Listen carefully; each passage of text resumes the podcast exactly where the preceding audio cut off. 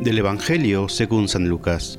En aquel tiempo, Jesús estaba a orillas del lago de Genezaret y la gente se agolpaba en torno suyo para oír la palabra de Dios. Jesús vio dos barcas que estaban junto a la orilla.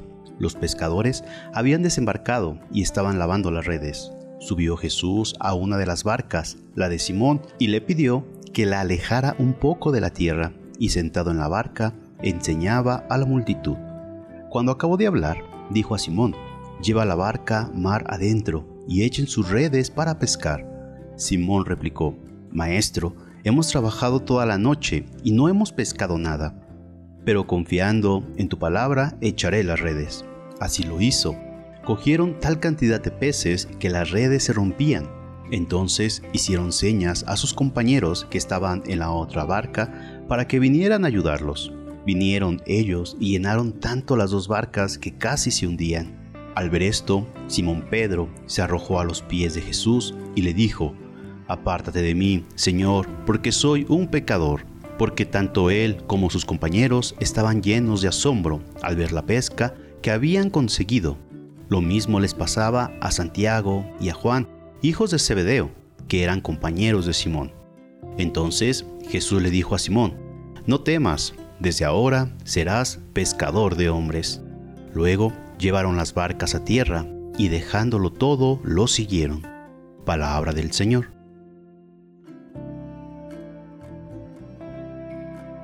Lucas nos narra la llamada vocación de Pedro y de los otros primeros discípulos. Desde ahora serás pescador de hombres. Jesús hasta entonces aparecía trabajando solo, ahora busca colaboradores.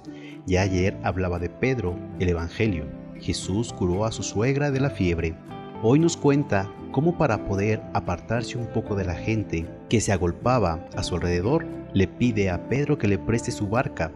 ¿Qué satisfacción sentiría Pedro ese predicador que se está haciendo famoso por su palabra y por sus milagros, le ha pedido a él su barca.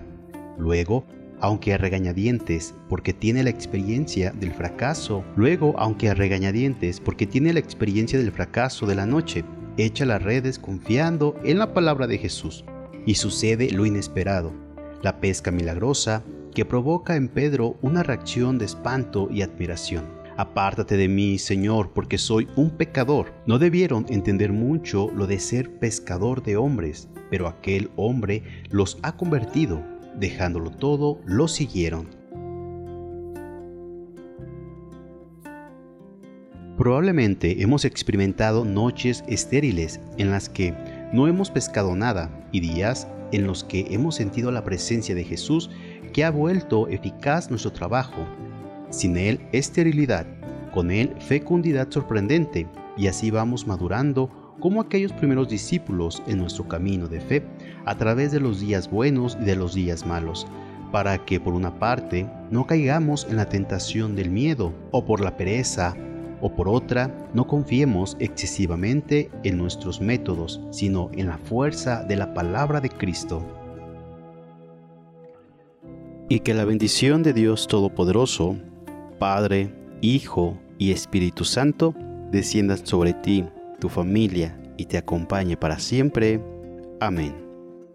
Si te gustó esta reflexión, te invito a suscribirte al canal, darle clic a la campanita y compartirlo para que más escuchen y mediten la palabra de Dios.